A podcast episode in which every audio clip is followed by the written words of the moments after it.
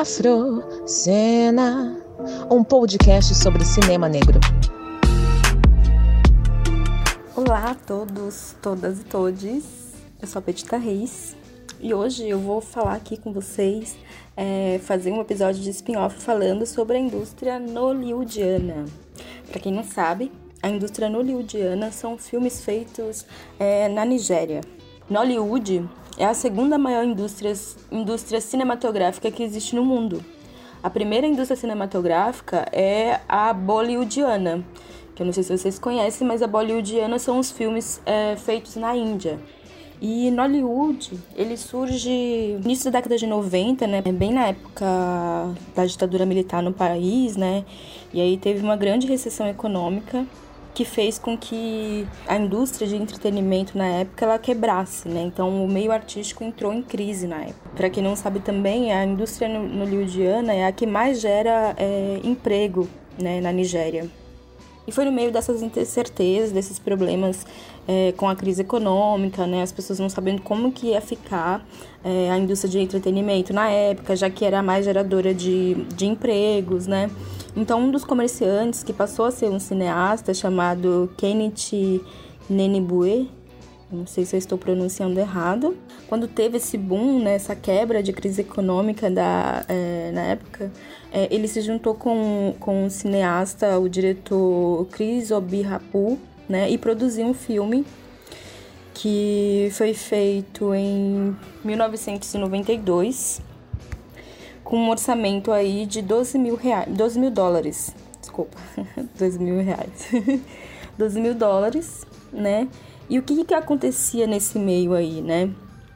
O Kennedy, é, ele decidiu pegar todas as fitas em brancos que ele tinha em estoque e resolveu gravar, né? Usar esse estoque para conseguir fazer as cópias. Então, eles conseguiram fazer é, produzi um longa com 12 mil reais chamado Vivendo no Cativeiro de 1992 e conseguiram fazer mais de 750 mil cópias, né?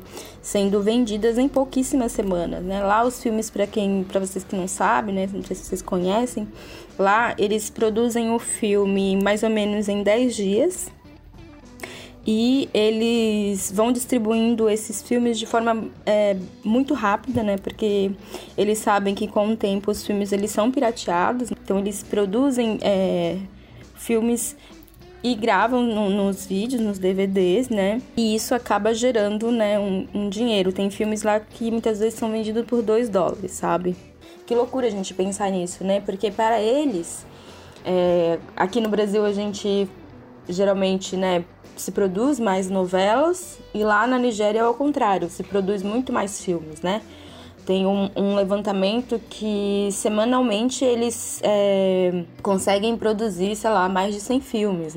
E outra coisa muito importante que eu acho que vale ressaltar dentro da indústria hollywoodiana, né, é que eles não têm salas é, glamurosas, né?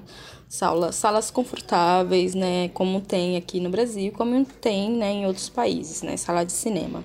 Na verdade, os filmes, quando eles passam os filmes, eles são feitos numa sala comum mesmo, numa TV, numa tela de uma TV, gente, muito...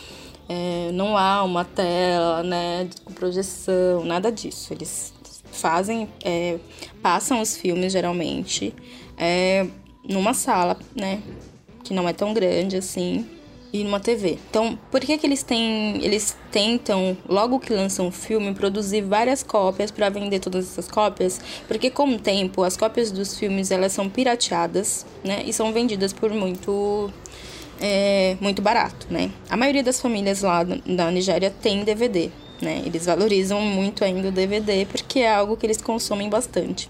E até se a gente for parar para pensar, às vezes a gente vê aqueles vídeos de memes quando aparecem algumas crianças, né? Memes não, mas acho que é uns vídeos de crianças gravando alguma coisa assim e tal, né? Muito interessante a gente olhar porque a gente percebe o quanto que as crianças né, crescem nesse meio artístico, né? No sentido de ver as pessoas produzindo filmes ali no local que elas, que elas vivem, né? Há essa representatividade desde muito cedo, né? Então é muito interessante a gente ver quanto que essa cultura é valorizada, né? E para mim uma cultura, ela diz muito sobre o país que a gente vive, né? Então, é, Eu acho muito interessante essa parte quando a gente para para analisar né, essas crianças que vão reproduzindo o que está ao seu entorno, né? Diferentemente aqui no Brasil, né? A gente sabe que as representações é, são bem difíceis, dolorosas, né? E bem tristes, porque a gente sabe que no Brasil não há uma valorização das artes não há valorização da cultura. Hoje, querendo ou não, é, a indústria nollywoodiana é uma indústria que vem crescendo muito. Ele é um exemplo para todo o continente africano. Os filmes, a maioria são feitos, são feitos com língua local mesmo. A proposta de Nollywood, né, o nome que nasceu, na verdade, ele surge em 2012. Não se encaixa no perfil comercial hollywoodiano, né, de indústria, é, como é nos Estados Unidos, porque a gente sabe que é, se a gente for parar para pensar na indústria que mais gera dinheiro é a indústria hollywoodiana. Mas quando a gente pensa no, no todo, Hollywood é a segunda maior cinematografia que faz filmes anualmente. E, e tem uma grande autenticidade dentro de todas as questões porque ela olha exclusivamente para a África. Ele cresceu é, pelas suas raízes. Existe uma regra, né, de levar filmes para mais de 150 milhões de habitantes. O principal objetivo dos cineastas, né, locais, era contar a história, né, era contar a história do próprio continente. E um dos diretores mais renomados é o Mahamoud Ali Balogun. Eu posso estar pronunciando errado, gente, né? Porque eu não, não consigo falar Yorubá ou, enfim, a, a, língua local. Mas ele é um dos maiores é, diretores da nigerianos, né? Ele fala com orgulho da atuação dos seus conterrâneos, né, que não que não segmentam o processo de produção dos filmes, né? E ele ainda fala que fazendo produções dessa forma, eles não precisam destinar os recursos a tantos terceiros, né? Ou seja, ele faz a economia girar ali mesmo. Os filmes que eles trazem é falando sobre a, a condição social que eles vivem mesmo, né? Então eles trazem o povo preto é, de forma representativa e não marginalizadas, como a gente vê muitas vezes aqui em Brasil ou até mesmo em filmes hollywoodianos, né? A gente sabe que muitas vezes os filmes hollywoodianos ou os filmes brasileiros eles, eles trazem é, bastante o estereótipo de pessoas pretas marginalizadas, né? E lá no país não. E muitas vezes, na maioria dos filmes também, além de usar o inglês, eles usam a língua local, né? Usam a língua iorubá. É... O, o longa-metragem que mais gerou lucro lá na Nigéria é o Tongo Whiteman. Eu posso também estar pronunciando errado, pode ser. Que foi feito em 2011, né? E ele foi exibido em Londres, nas salas de cinema, e superou mais de 100 mil espectadores. O filme Live em Bondage, lançado em 92, ele é considerado o primeiro blockbuster de Nollywood e ele foi exibido em vídeo e, e em estrela do Prêmio de América Africana de Cinema. Então esses milhares de filmes foram lançados, né? E em 2009 a Unesco, a, a Unesco descreveu Nollywood como a segunda maior indústria de produção do mundo e a segunda atividade que mais emprega nigerianos. No país onde o ingresso de cinema é caro para a população, o mercado de sucesso é o DVD. E as suas próprias produções, elas são consumidas na Nigéria mesmo. Então eles fazem filmes para serem consumidos no próprio país, né? Eles, a intenção deles é produzir filmes que sejam passados é, lá na Nigéria mesmo, né, para as pessoas local. Então eles valorizam muito a questão do audiovisual. O diferencial deles, né, se a gente for comparar tanto com, é, com o Brasil, como Hollywood, enfim, como outros países que produzem filmes, é que o mercado audiovisual na Nigéria é exclusivamente ele é feito em home video, né? Com quase 90% da produção é, sem distribuição oficial, né? Os longas lá, eles levam em média até 10 dias para serem filmados. E a gente sabe que muitas vezes a qualidade não é tão boa. Não sei se vocês já conseguiram, né, assistir um filme. Eu assisti alguns porque eu gosto de estar tá sempre renovando os olhares, né, estar tá pesquisando outras coisas. Eu gosto muito de filme asiático também, mas eu, eu, eu tento ao máximo assistir filmes variados, assim, né? De vários países também. Eu vou mesclando por vários lugares e tudo mais, porque eu acho que é interessante a gente ter um olhar sobre outros, outras formas de se produzir filmes, né? E aí, dentro desse todo esse histórico, né, da indústria nollywoodiana, nesses últimos 10 anos, né, vem surgindo a New Nollywood, né, a nova Nollywood. Então ela vem mudando muito essa questão da qualidade mesmo, né? Então se você for ver os filmes antes, é, alguns filmes anteriores da, da indústria hollywoodiana, você consegue muitas vezes ver que os filmes não têm tanto a, uma questão técnica ali, né? A gente consegue perceber algumas coisas ali, algumas qualidades que não, né, alguns alguns defeitos mesmo, assim, de produção, mas eu acredito que seja justamente por não ter toda essa. todos esses equipamentos mesmo apropriado, né? Até questão de iluminação. Você vê que uns filmes muitas vezes é um pouco mais escuro, assim, você não tem uma total, né? É, dimensão, assim, sabe? Da, da imagem e tal. Mas eu penso que seja uma forma interessante, né?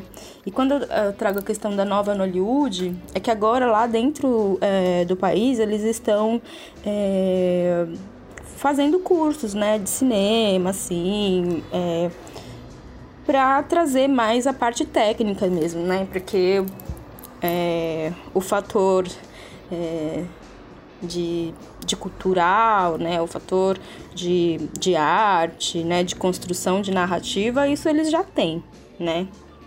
Eles são a maior, a segunda maior indústria que existe no mundo, então eles já têm isso. Mas aí eles estão agora, tipo, fazendo bastante curso mesmo para que, pra que os, as pessoas que já dentro da área né, cinematográfica, trabalhando com audiovisual, possam ser mais profissionais, né? Ter qualidade profissional, né? Então, eles estão investindo bastante em cursos, né? E como eu falei anterior que antes eles produziam é, filmes em longas, né, em 10 dias, com 12 mil dólares, agora as produções, é, a, a, nova Hollywood, né, as novas produções hollywoodianas, elas estão com, com produções mais caras, né? O que faz muitas vezes com que a qualidade seja melhor, né? Porque aí você consegue investir em equipamentos. Por conta de todas essas melhorias, né, que vem acontecendo dentro da indústria hollywoodiana, os filmes começaram a ter destaque internacional, né? Se antes eles faziam filmes é, só para a sua própria população, para o seu próprio povo, enfim, teve alguns filmes que fizeram sucesso, que teve destaque, né, no Festival de Toronto. Então, significa que há uma melhoria aí dentro da indústria, né? Uma, uma melhora que eu digo na questão, tipo, técnica mesmo. Inclusive, dentro do catálogo da Netflix, é, se você digita lá Nollywood, você consegue ter um, é, um catálogo, assim, com bastante filmes feitos na Nigéria. Tem um filme que eu acho que acho que agora que tá fazendo sucesso, porque eu vejo mais pessoas assim meio que postando e tal, que é Leon Art, né, que é um filme que tá no catálogo desde 2015 na Netflix e que em 2020 foi indicado ao Oscar, né? Só não conseguiu porque ele é todo falado em inglês. E como eu tinha falado, eles mesclam tanto a, a, a língua iorubá, né, as línguas locais, eles têm a gente tem que pensar que o país da Nigéria tem mais de 250 línguas, sabe? Então, dentro dessas 50, 250 línguas, eles sempre tentam trazer a questão de local mesmo, né? Tipo, a língua local, o dialeto local. Eles sempre trazem essa questão para dentro da. É, das produções, né? Então a gente, a Nigéria tem esse diferencial justamente por valorizar a cultura, cultura local, por tentar levar arte, né? Tentar levar o audiovisual para as pessoas é, locais. Então, dentro da Netflix existe um, um catálogo aí de filmes que você consegue encontrar. E tem de tudo, gente, assim, ó, comédia romântica, tem romance, tem dramas nigerianos, enfim, tem bastante coisa lá. O que eu assisti recentemente foi o, um filme, é, The Sile, que é um filme onde quatro, quatro, quatro pessoas que trabalham numa empresa vão, a, a sede vai mudar para Nigéria e aí eles passam por um processo seletivo, assim, né? Então eles passam por alguns testes, assim, dentro do, desse processo para poder virar o novo CEO da empresa com sede na Nigéria. Então, assim, sei lá, são temas aleatórios, né? Mas eu acho que é bacana, assim, a gente ver essas novas formas de representação das pessoas pretas, né? Então eles conseguem trazer isso de forma bastante significativa, né? Tem um outro significado pra gente. A gente tem um olhar mais, mais atento, né? Mudar essa questão do, de apenas assistir filmes hollywoodianos e dar uma chance aí para assistir é, esse catálogo da Netflix, que são filmes hollywoodianos. Eu acho que vale super a pena. Bem, e a minha segunda dica é uma série chamada Sangue e Água. É uma história bem bem adolescente, na verdade, né? Bem bem, um filme de adolescente. Não é algo que eu gosto e tal, mas eu acho que é importante, né, pra gente criar novos olhares. É isso. Às vezes a gente não precisa assistir só o que a gente gosta. É importante como de estudo mesmo, estudar coisas que muitas vezes não é o que a gente, né, curte, não é o nosso estilo. Mas a série Sangue e Água, né, ela é ambientada na cidade do Cabo, onde é, uma adolescente conhece uma nadadora em uma festa, e logo ela começa a perguntar se essa atleta é irmã dela, que foi sequestrada logo depois que nasceu. Então a série ela tem seis episódios, né? E você vai, tipo, conhecendo assim a, as questões que acontecem. Bem, então é isso. Então a minha série indicar, a indicação da minha série é a série Sangue e Água, que também tá na Netflix. Finalizando, esse é o segundo episódio de spin-off, né? O primeiro a gente falou sobre o Chadwick Boseman. E esse eu quis trazer um pouco algumas curiosidades sobre a indústria cinematográfica hollywoodiana. Então é isso. É... Sigam o Afrocena, é, arroba afro underline cena. E quem quiser me seguir nas redes sociais é arroba petita underline reis. Curta, compartilha. E é isso. Um beijo. Tchau, tchau.